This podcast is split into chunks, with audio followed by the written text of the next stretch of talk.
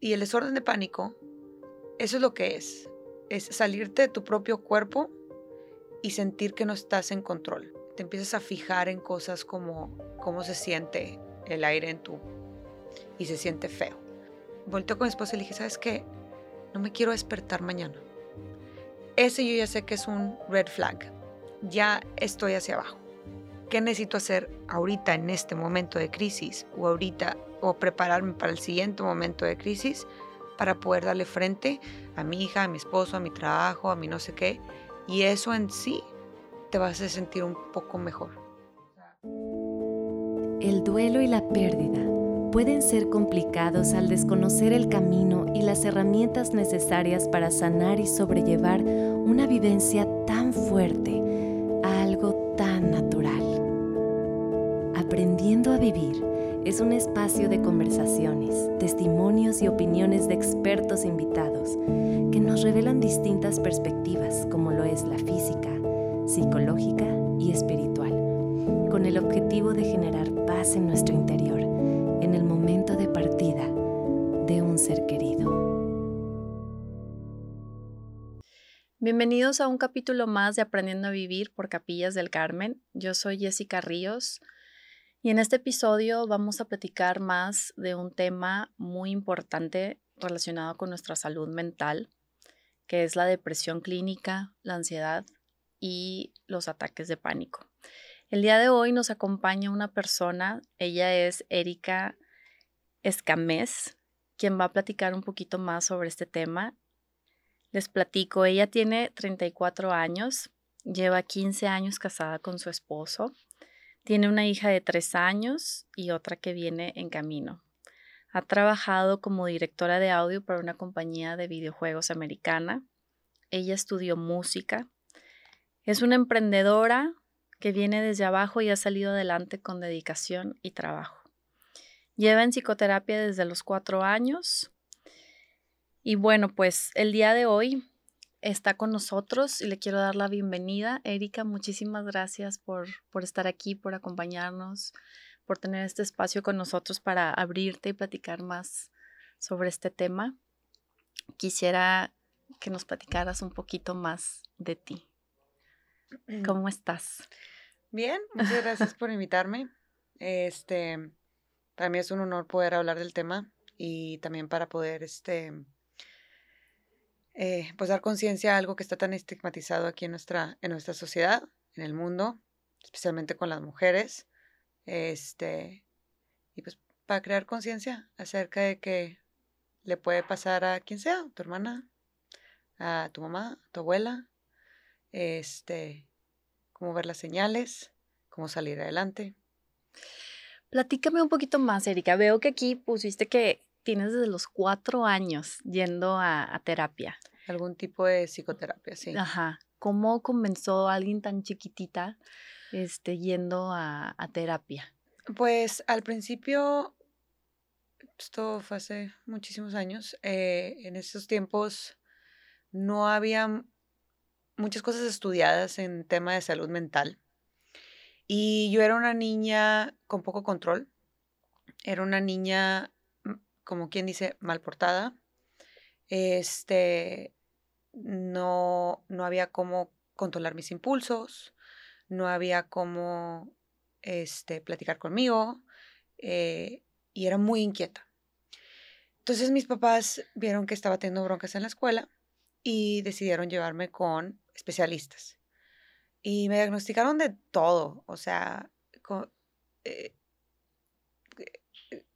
me diagnosticaron con algún tipo de autismo, con bipolaridad, con eh, déficit, de atención hiperactivo, este, un tipo de diagnóstico que no le haces caso a tus autoridades. A tus autoridades, este, un chorro de cosas.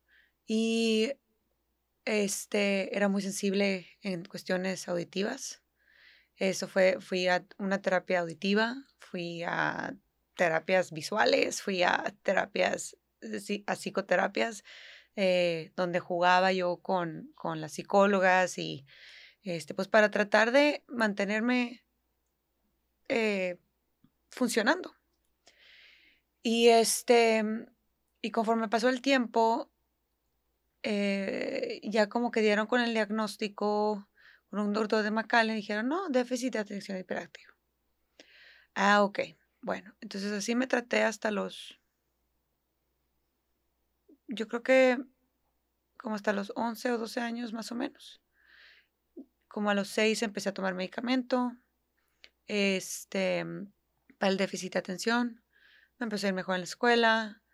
Eh, pero igual, yo seguía yendo con a terapia.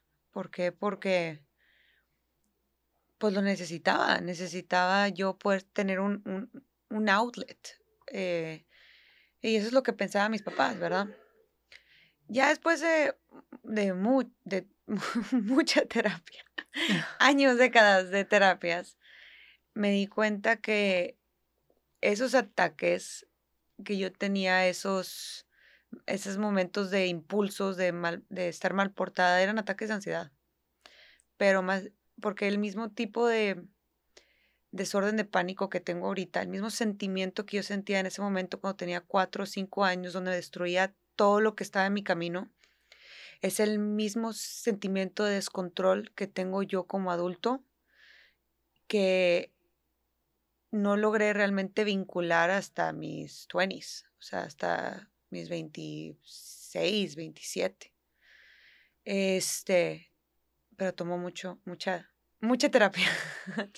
Ok, entonces desde chiquita, tú, bueno, e, esta conexión que estás haciendo lo haces ya más grande después de todos estos años, pero entonces esta, esta mm, manifestación de los ataques de, pánico se presentaron desde muy pequeña y comentabas tú que te, te medicaron a partir de los seis años. Yo considero que hoy en día hay un poquito de tabú también sobre el uso de, fármacos y especialmente con niños. Tú, em, el hecho que te dijeran, te vamos a dar esto, o sea, ¿cómo, cómo lo tomaste tú tan chiquita? o sea, influyó en ti el decir, me van a dar algo para, para tranquilizarme, me va a hacer sentir mejor, me va a ayudar, lo aceptaste bien o lo aceptaste bien. Yo creo que lo acepté bien porque tenía un deseo de ser buena, de, eh, de encajar, o sea, de que no me molestaran en la escuela, que no saliera regañada, poder quedarme en el salón sin que me sacaran o me mandaran con la directora. Tenía un deseo de, de de, sí, pues de, encajar con mi sociedad. Pero mis papás, pobres, no me pueden llevar a ningún lado porque quién sabe cuándo a Eri se le va, se va a volver loca. O como, como, como le decía yo, me volvía Hulk. O sea, de repente salía el monstruo verde que destruía todo su camino y, y sin poder controlarme. ¿Y por qué? ¿Quién sabe? Este, eh, no era el típico berrinche de, niña chiquita o... No, yo lo comparo con mi hija. Y mi hija tiene muchos berrinches y es muy inquieta, pero no tiene ese sentimiento de descontrol. O sea, no me enseña que se siente fuera de control. Y el, y el desorden de pánico, eso es lo que es. Es salirte de tu propio cuerpo y sentir que no estás en control de tu propio cuerpo. O sea, empiezas a sentir cosas que no puedes, eh, que no puedes olvidar. Te empiezas a fijar en cosas como cómo se siente el aire en tu y se siente feo, como en, tu piel y, y se siente feo. Empiezas a sentir que no puedes respirar a pesar de que se está moviendo tipo aquí. Tu pecho. Tu pecho. Este, eh, empiezas a sudar a pesar de que hace frío. Em, eh, no puedes respirar, no puedes. Y cuando tú le pones esos ese, sentimientos a una niña de cuatro a nueve años, pues que todavía no sabe cómo regular sus emociones y le pones ese sentimiento de descontrol, de miedo, de, de pánico, es, es, como, es como una bomba. Y necesitas tú un, terapia para poder encontrar las herramientas ya como adulto en qué hacer en esos momentos para que yo como adulta ahorita, si me empieza a dar un ataque de pánico, no destruya todo en mi camino o mi matrimonio o la pierde y le pegue a mi hija o agarre algo y lo aviente a la pared, que me pasó sin fin, sin fin de veces ya de adulto, ya después de los 20 años. Este, y empeora, porque ya no se vuelve en un, ay, es una niña que está haciendo un berriche, sino estás en el trabajo y vomitas porque te estás hiperventilando o te desmayas o y cosas así. Y con frente a un cliente lo puedes, empiezas a, a perder el control. Y fue cuando empecé, eh, porque me tomé un tiempo de, de no ir a terapia después de la carrera. Y, y en ese tiempo empezaron a empeorar mis ataques de pánico hasta que ya yo los podía controlar. O sea, hubo un tiempo donde sí. Y, y como a los 23 más o menos, dije, ya, ya no puedo. Y fue cuando cuando pedí ayuda, este, que fui con un psiquiatra, porque ya me habían dicho, o sea, ya había tenido yo varios psicólogos que me habían dicho, no, es que tienes depresión, tienes ansiedad y desorden de pánico. Bueno, desorden de pánico fue no después, pero más que nada depresión y ansiedad. A los 14 fue mi primera depresión clínica, que yo me acuerde donde empezaron todos los, los pensamientos de suicidio, etcétera, etcétera. Eh, ahí no estaba yendo a terapia.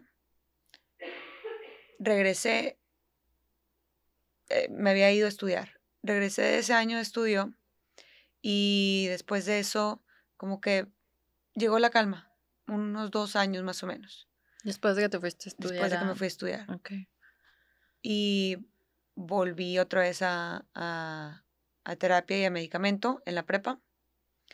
Este, me fui a carrera, lo dejé un año, regresé otra vez en mi segundo año de carrera a tomar medicamento ya. Y esto es todo para el déficit de atención hiperactivo, no, para, la depresión, no. para la ansiedad.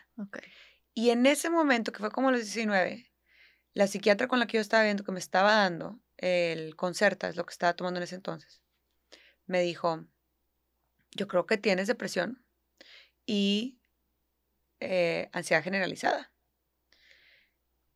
Algo de déficit de atención, de atención definitivamente, pero con todo y todo, este, por cómo, por tu estado de ánimo, por cómo enfrentas las cosas, etcétera, etcétera, creo que deberías de regresar a terapia, eh, psicoterapia, eh, y creo que deberías empezar a tomar antidepresivos. Y yo, creo que no. Sí, pues, pues, estoy en carrera, estoy estudiando, quiero tomar. Pasármela bien, ¿no? Quiero pasármela bien, sí. Y dije, no, no, no. Y más o menos a, eso, a, ese, a esa edad fue mi primer, lo que yo, le, lo que yo considero mi primer ataque de pánico como adulto, que yo supe que era un ataque de pánico porque antes simplemente era este, ataques de ansiedad, pero ataque de pánico. ¿Cuál es la diferencia entre un ataque de ansiedad y un ataque de pánico? O sea, yo siempre me sentía ansiosa, por ejemplo, y a veces demasiado ansiosa que yo me tenía que meter a mi cuarto y, y empezar a respirar, etcétera, etcétera. Este, y a los 19 estaba en Cancún con mis papás y me estaba bañando y de repente sentí, no, no sé cómo explicártelo,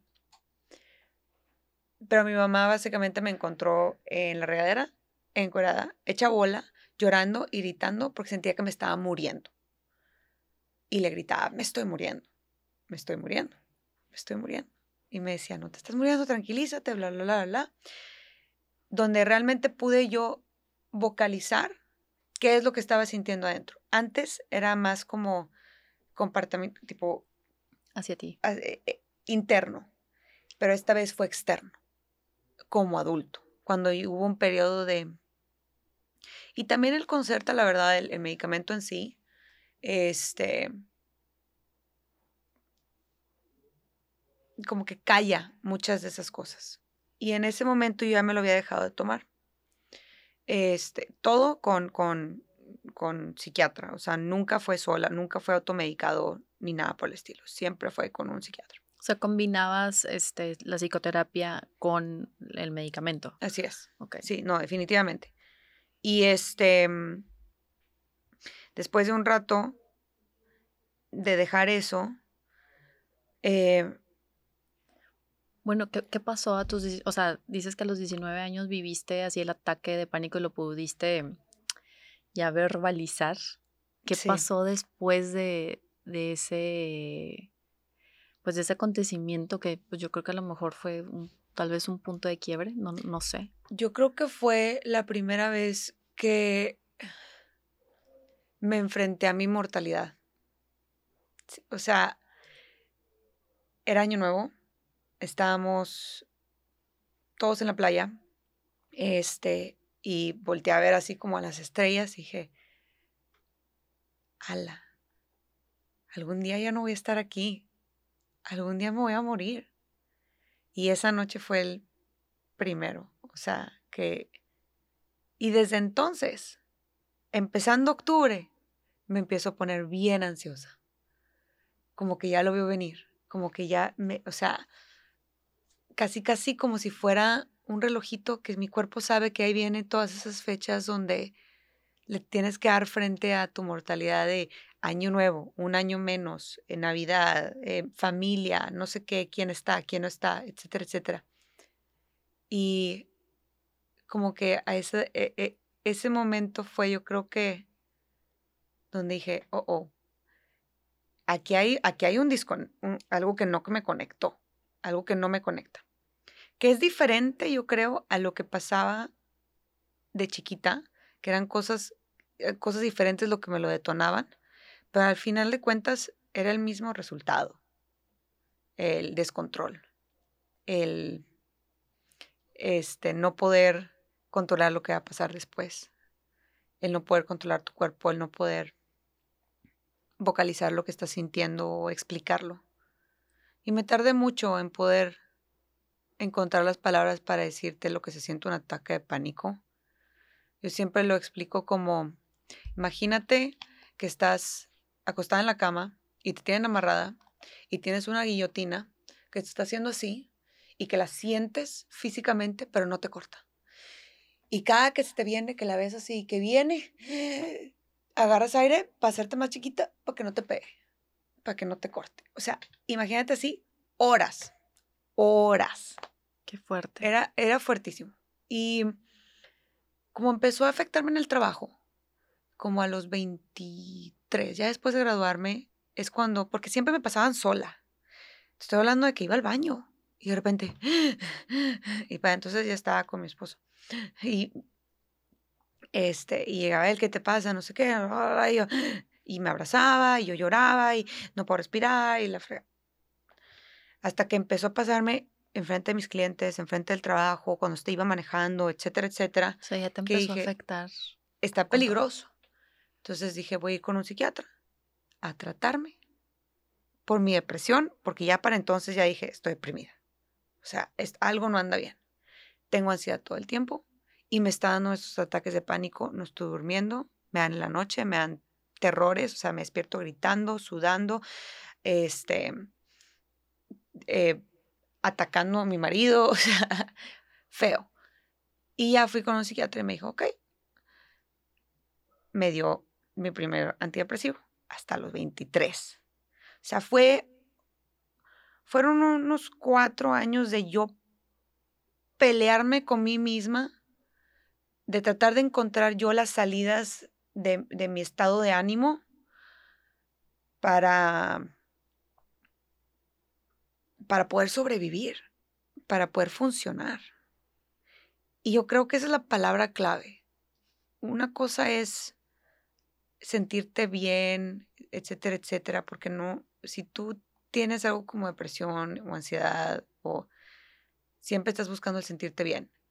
Pero para mí lo más importante era poder funcionar, porque si no funcionas en una sociedad, no te sientes bien.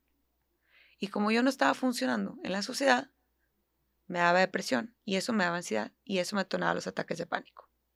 Ya se volvía como un círculo así en donde una alimentaba a la otra. Exacto. Entonces, eventualmente me di cuenta que era ansiedad, depresión, ataques de pánico. Y luego regresaba ansiedad, depresión, ataques de pánico. Y nunca fue algo que dijeras tú, es que me pasó tal cosa. Es que, este, se murió alguien o me lastimaron de chiquita. Digo, sí, sí tuve un, un periodo de bullying, pero, pero no, no va por ahí. No hubo un evento un, exacto. así específico que... Algo traumático que me haya pasado que yo diga, yo creo que, y para muchas personas sí es así, para muchas personas algo traumático detona. Para mí específicamente, eh, yo creo, yo lo he estudiado con mis psicólogos, lo he estudiado con mis psiquiatras, me he hecho mis exámenes, etcétera, etcétera que es químico, que es simplemente mis neuronas no se comunican de la manera que se tienen que comunicar, que mi, no produzco suficiente serotonina para estar contenta. Entonces necesitas esa ayuda extra para poder estar contenta.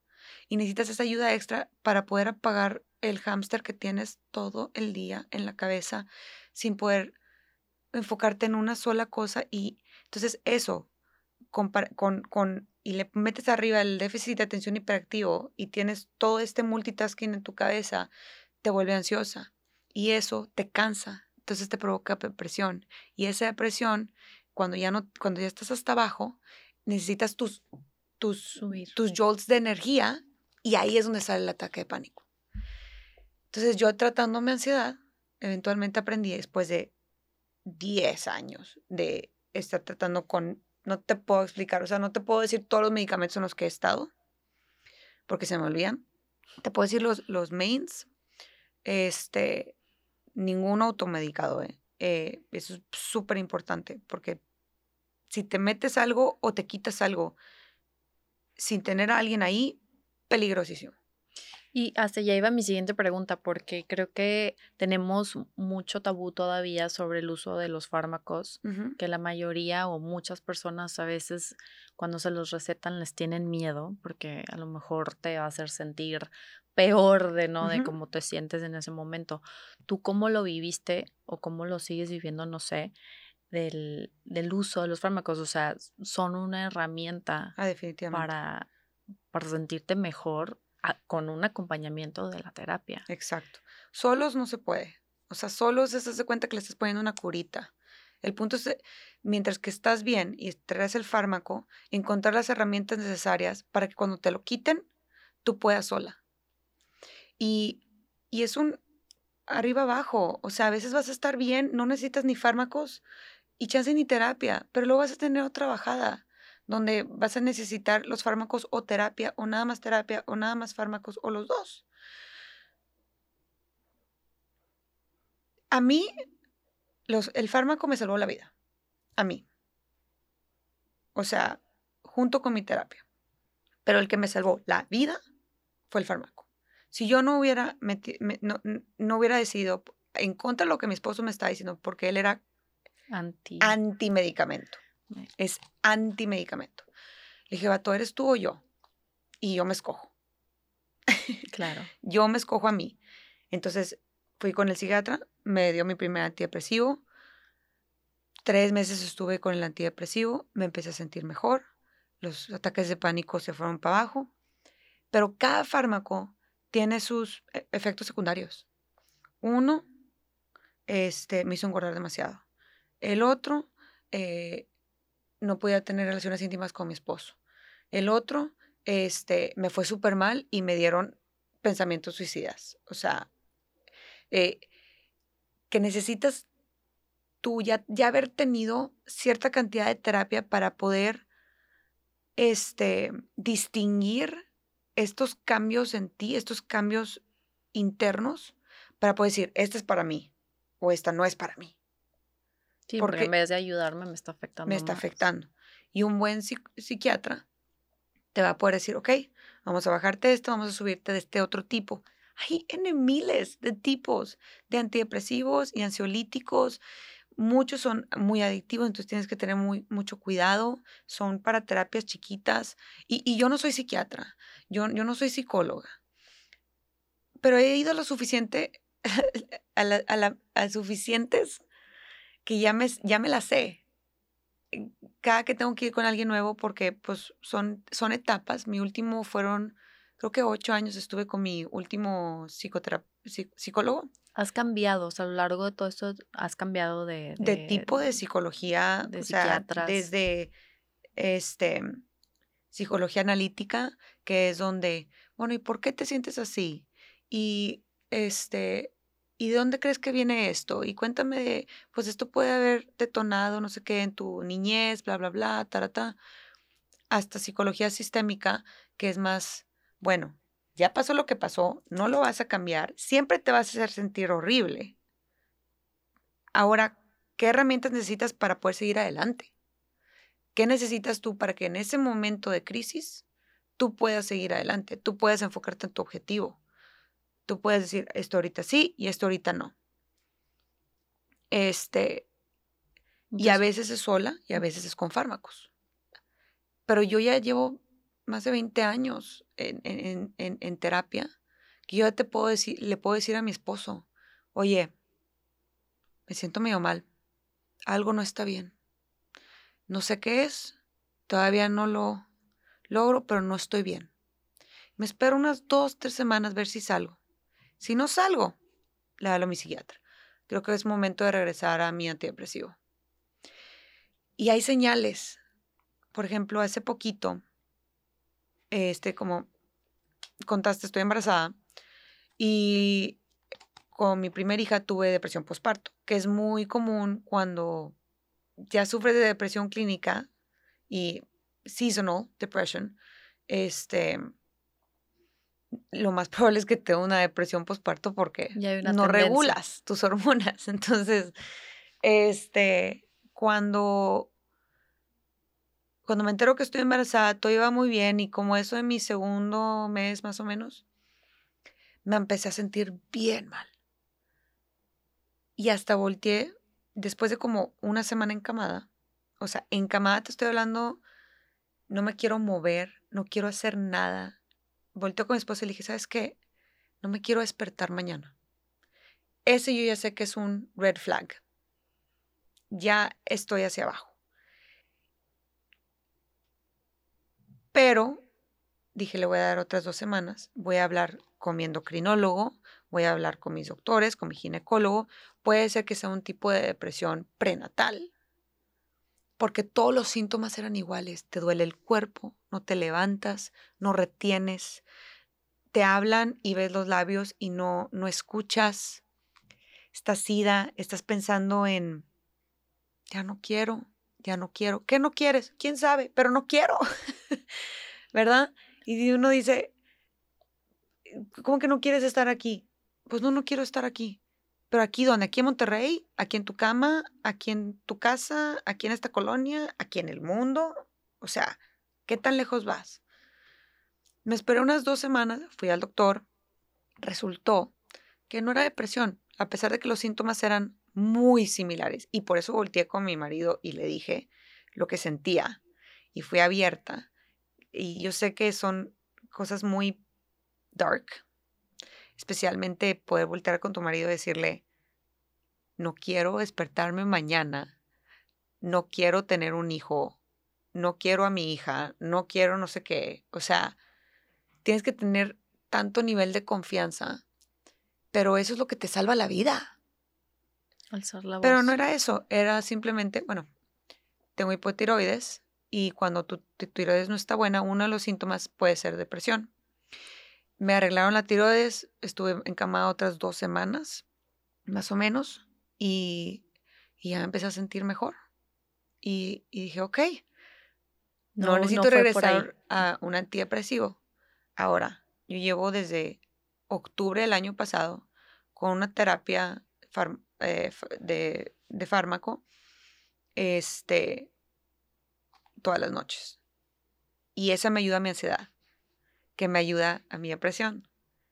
que me ayuda a no tener ataques de pánico. ¿Y cómo lo estás viviendo ahorita con el embarazo? Digo, pues mira, hay mucho... Pues son muchas emociones, es la parte hormonal, muchos cambios. Sí, y yo creo que porque aprendí a ser, aprendí a ser eh, eh, introspectiva, o sea, a conocer mis quirks de, por ejemplo, uno de mis red flags es si me quiero pintar el pelo. Estudiando mi pasado, si algo no andaba bien conmigo, y un poquito antes de que yo empezara con pensamientos suicidas, con no sé qué, con este mucha ansiedad, a pelearme con mi marido, etcétera, etcétera. Siempre era eh, más o menos al mismo tiempo que me quería pintar el pelo. De otro color, completamente diferente a lo que tenía. Pero no te estoy hablando de que, ay, quiero, no, rojo, azul, negro. O sea, un cambio radical. Eso para ti ya es... Y lo que yo psicológicamente estoy haciendo es buscar una salida a mi normalidad, a mi día a día. Porque yo, Erika, no estoy bien. No porque el mundo está mal. Y eso fue algo que yo tuve que aprender que, que a veces yo no estaba bien y todo lo que me rodea estaba perfecto. Tenía buen trabajo, mi esposo me amaba, éramos felices, no, no, no había nada que digas tú, es que por eso está deprimida. No, simplemente estaba, simplemente no quería. Y, y, y no hay razón. Y no tienes que encontrarle razón tampoco. El punto es decir, no estoy bien, necesito ayuda y salir adelante. Bueno, en mi opinión, no profesional. Claro. ¿Y tú crees que, digo, porque creo que a veces no, no todas las personas como que tienen esa parte de, de tocar base con ellas mismas, tú porque has trabajado todo esto, ¿cómo crees que, que hubiera sido tu vida si tus papás no te hubieran llevado a terapia desde chiquita. O sea, que si no hubieras tenido todo, todo esto. Yo creo que definitivamente ayudó el hecho de que me, eh, a mí me introdujeron por otras razones este, a, la, a la terapia, a los fármacos, etcétera, etcétera.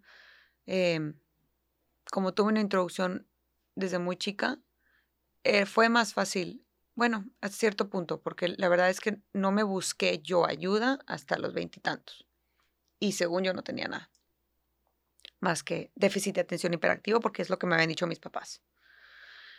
Este, pero yo creo que el hecho de que tuve que aprender, a, a pesar de que no quería estar ahí con la psicóloga de chiquita, porque pues a veces no quieres, no quieres tener que ir a sentarte a ver y qué, qué, qué parece esta tarjetita y qué parece esta otra tarjetita y cómo te hace sentir tal tarjetita. Digo, Ahorita volteo hacia atrás y digo, eso es eh, como que, ¿qué es lo que, lo que me encontraron con ese tipo de terapia? Yo creo que nada. Pero el hecho de que yo tenía que ir a un lugar que me hacía sentir incómoda, desde muy chiquita, facilitó el hecho de que yo me pusiera, que yo decidiera ponerme en momentos incómodos con un desconocido, un nuevo psiquiatra, un nuevo psicólogo porque me he cambiado de, me he cambiado como siete veces de ciudad desde los 19 hasta ahorita. Este, entonces siempre tenía que buscar a alguien nuevo o alguien más. Tener que empezar desde el principio a contar todo. Wow. Es desgastante. Claro, porque te revive todo. Te revive y, y pues es abrirte y sentirte vulnerable con otra persona. Pero al mismo tiempo, entre más lo repites, más fuerte te haces. No sé. Yo por eso llegué al punto en el que no tengo bronca de decir, sí, me traté de suicidar. Yo no tengo bronca diciendo, este, sí, tomo fármacos. Sí, a veces, a veces estoy en terapia psicológica. Ahorita me estoy tomando un break.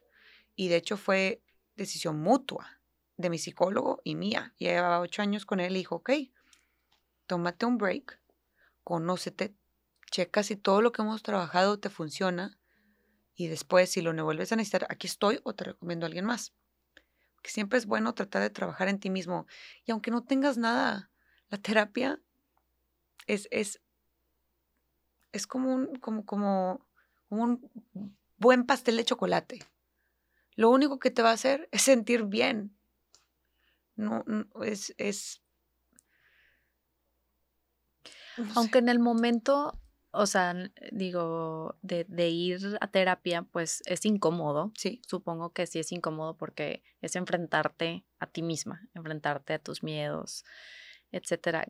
¿Y qué le podrías decir a las personas que nos están viendo? O sea, de, o alentarlos a que se animen a dar ese paso porque es, yo digo que es canasta básica. O sea, como dicen, sí. el, el ir a terapia y el, y el darte la oportunidad de conocerte a ti mismo, no esperar a que un evento trágico o traumático te llegue a pasar, tocar fondo, o sea, como para estar en sintonía contigo. Pues sí, yo lo único, todo el mundo se beneficiaría de terapia. Dicen que la gente tiene que ir a terapia porque otra gente no va a terapia. Hay un chiste entre, entre la gente que vamos a terapia para lidiar con las personas que no van con terapia, no van a terapia. Tengas o no tengas algún tipo de diagnóstico, no vas a perder nada en ir a hacer un powwow o una, un, un mini debate con otra persona que es completamente objetiva, subjetiva. Objetiva, El, o sea, que no tiene opinión. Neutro. Neutro, completamente neutro de algo que tú traigas en la, en la, que si el color de la pared tiene que ser azul o verde. Tan simple como eso. Todo tiene un porqué.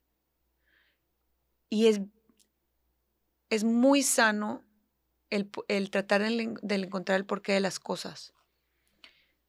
Yo solo diría, no pierden nada. Es una hora, no pierden absolutamente nada en hacer ese powwow donde ni siquiera tienen que hablar del tema que los esté molestando o ni siquiera tienen que estar diagnosticados ni nada. Pero el ir no nomás te va a ayudar a ti, pero también va a ayudar a, las, a otras personas que te rodean. A tu familia. A tu familia, a, tus hijos, a este, porque tú los, como que te crea un, más empatía hacia las personas, más tolerancia hacia las personas. Este, ¿Por qué? Porque estás enfrente a una persona que no te juzga y tú aprendes a no juzgar, no, a, decir, pues que yo no sé por lo que está pasando. Cada quien trae sus propias batallas, eh, ¿no? es que se ve perfecta y tiene una casa y tiene su carro y no sé qué y su esposo le acaban de dar un super trabajo, etc. ¿Por ¿Por qué es tan gacha? ¿Por qué es, es tan sangrona? Pues tú qué fregado sabes, Chechance, es simplemente un desbalance hormonal. o sea, eh, tienes que, la gente tiene que ser más empática y al trabajar ese tipo de cosas, es que no me gusta que esta persona, nada más platicarlo, yo creo que solitos nos vamos dando cuenta al platicar, al sacarlo, al, al verbalizarlo, al vocalizarlo, este, solitos nos vamos dando cuenta que muchas de las cosas que nosotros percibimos son personales, son, son, son aquí adentro, son nuestra interpretación de las cosas, pero la verdad, como, dicen, cada persona es un mundo. Es un mundo diferente, claro. Ahorita que decías que si tú vas a terapia, entonces beneficia a muchas personas, en este caso, pues los más cercanos son la familia quisiera irme por ahí un poquito con el tema de, tu familia, o sea, cómo lo vivieron ellos eh, en ese acompañamiento contigo, pues en este caso tu esposo, tus papás, este...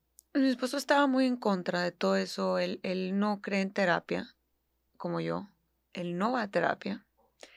Yo creo que le beneficiaría bastante, este, pero también respeto el hecho de que no. Y las cosas que yo aprendí en terapia, se las trato de compartir como su esposa. Si yo lo veo que está muy estresado, que está no sé qué, lo paro, le digo, vámonos. ¿A dónde? A caminar. A caminar y hablar de la inmortalidad del cangrejo.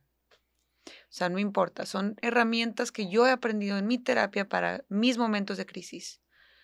Este, él sí pasó por un momento depresivo, en, eh, situacional, es como le dicen, que es cuando pasa algo y, y, y te Un evento en específico. Este, que no me toca contarlo a mí, pero